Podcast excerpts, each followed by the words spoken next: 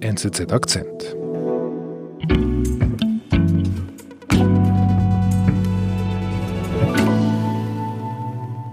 Unter normalen Umständen würde ich das eigentlich ausschließen, dass ein Präsident wegen einem solchen Vorfall eine App verbieten will. Aber äh, bei Trump ist das ja nicht ganz auszuschließen.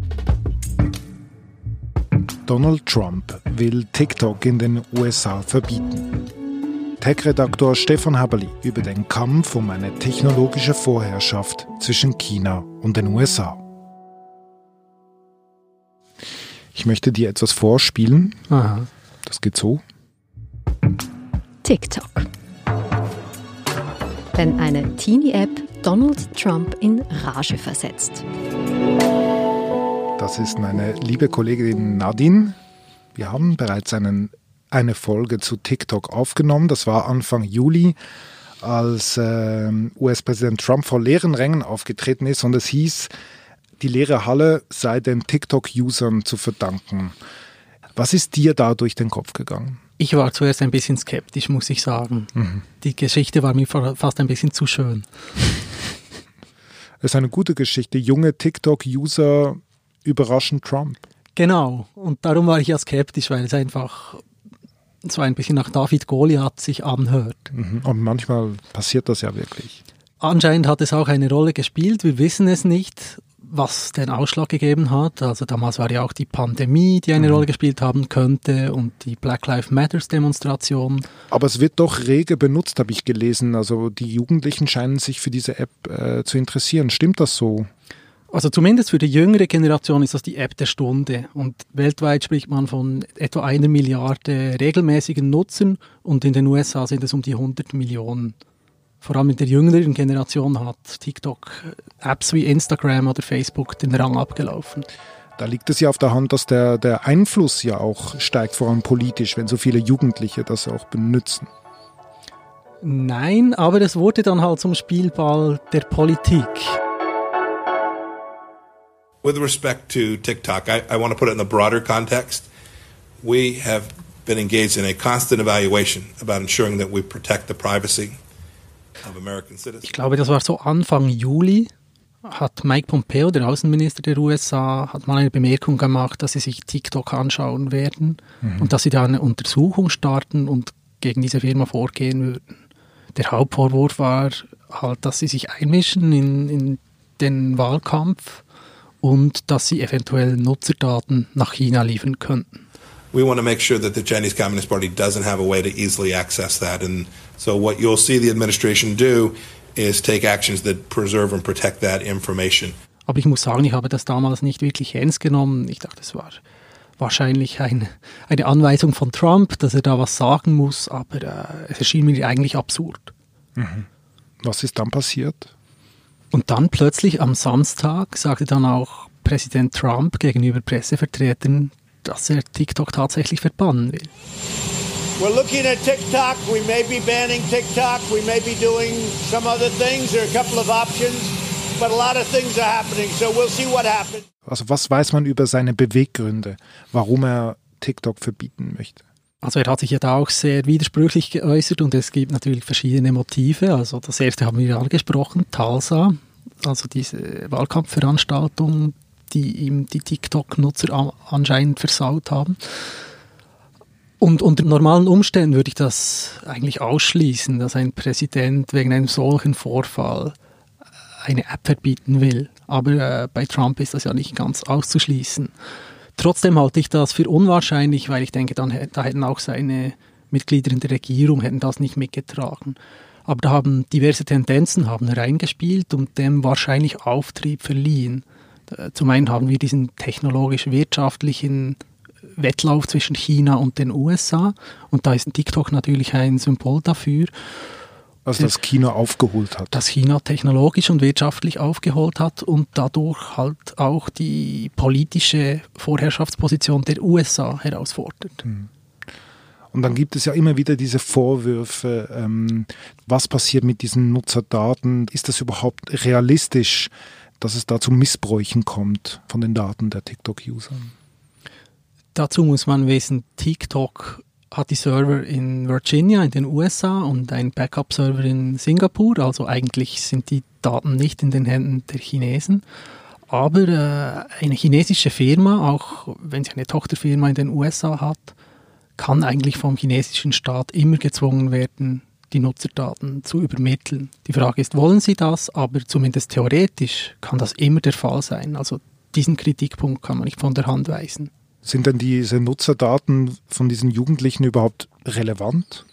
Das ist die Frage. Also die Nutzerdaten an sich sind schon relevant. Also da wird eine Art, eine Art Psychogramm der Menschen erstellt. Man könnte damit Gesichtserkennungssoftware trainieren und man weiß halt viel über die Persönlichkeiten und auch den Standort dieser Leute.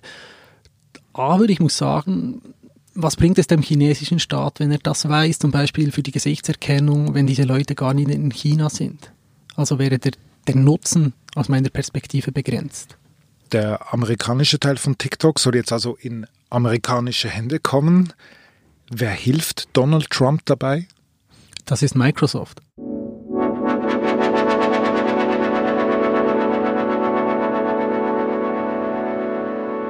A lot of wheeling and dealing here in the social media space, and, and, oddly enough, a lot of that wheeling and dealing is taking place inside the White House now, with Microsoft suggesting that uh, their CEO had a uh, phone call with President Trump over. We had a great conversation. Uh, he called me to see whether or not uh, um, how I felt about it. Es finden also Verkaufsverhandlungen statt äh, zwischen ByteDance, dem äh, Mutterkonzern von TikTok, und Microsoft. Was weißt du über den Stand der Verhandlungen? Also man weiß, dass die Verhandlungen sehr konkret sind. ByteDance und Microsoft verhandeln über die Modalitäten. Auch das Weiße Haus ist beteiligt, um irgendwelche Sicherheitsfragen zu klären. Und jetzt haben sie bis am 15. September haben sie Zeit, diesen Deal abzuschließen. Sonst soll TikTok einfach verbannt werden in den USA. Lohnt sich das überhaupt für Microsoft oder handeln die quasi auf Druck ihres Präsidenten? Also wirtschaftlich ist das sicher interessant. Die handeln nicht einfach auf Trumps Befehl. Ich meine, TikTok hat 100 Millionen Nutzer in den USA, das ist per se schon interessant. Worüber weniger gesprochen wird, ist der Algorithmus hinter TikTok. Der ist natürlich sehr, sehr interessant. Warum? Also dieser Algorithmus, der analysiert, welche Videos man mag, welche Inhalte man mag, was man sagt, was man schreibt und erstellt daraus ein Benutzerprofil mit, mit den Vorlieben jedes Menschen, praktisch ein Psychogramm. Und auf dieser Basis stellt er dann Empfehlungen aus, welche Videos du schauen willst. Und auf diesem Weg schafft es halt TikTok, ein, eine Art Suchtpotenzial zu schaffen. Also die Verweildauer bei TikTok ist höher als bei den meisten anderen Konkurrenten. Und vielleicht, wenn du mal auf Amazon bist, hast du gemerkt, dass die künstliche Intelligenz gar nicht immer so intelligent ist und TikTok ist da wirklich stark. Also der Algorithmus ist sowas wie, wie das Kronjuwel von TikTok. Bekommt Microsoft dann diesen Algorithmus überhaupt? Das ist für mich die große Frage. Also natürlich, wenn TikTok jetzt aus den USA, Neuseeland, Australien und Kanada vertrieben wird, dann ist es ein wirtschaftlicher Verlust. Sie ver verlieren einen Markt mit 100 Millionen Nutzern oder noch mehr, entsprechende Werbeeinnahmen, die sie da erzielen könnten. Aber diesen Algorithmus herauszurücken, den sie auch für andere Apps nutzen, der Firma, nicht nur für TikTok, ich weiß nicht, ob, ob diese Rechnung aufgeht von Trump, dass sie den auch rausrücken.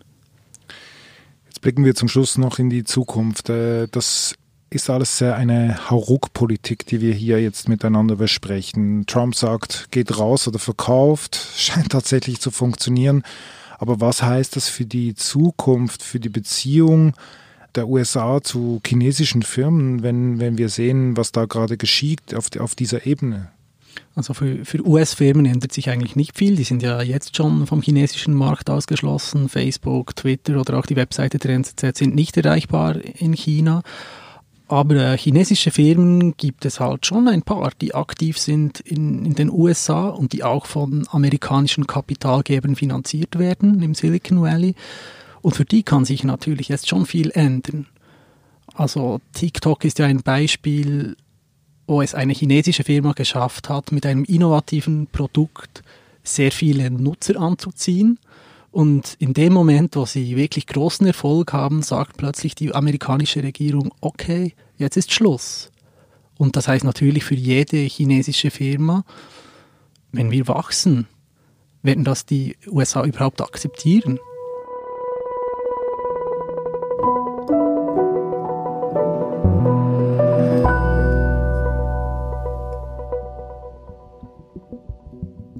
Dank, Stefan, für den Besuch im Studio. Danke. Für die Hintergründe. Und wir werden sicher nicht das letzte Mal über TikTok gesprochen haben. Das hoffe ich auch.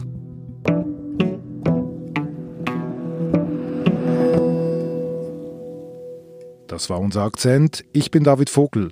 Abonnieren Sie uns jetzt gleich auf Ihrer Podcast-App oder hören Sie uns auf nzz.ch. Bis bald.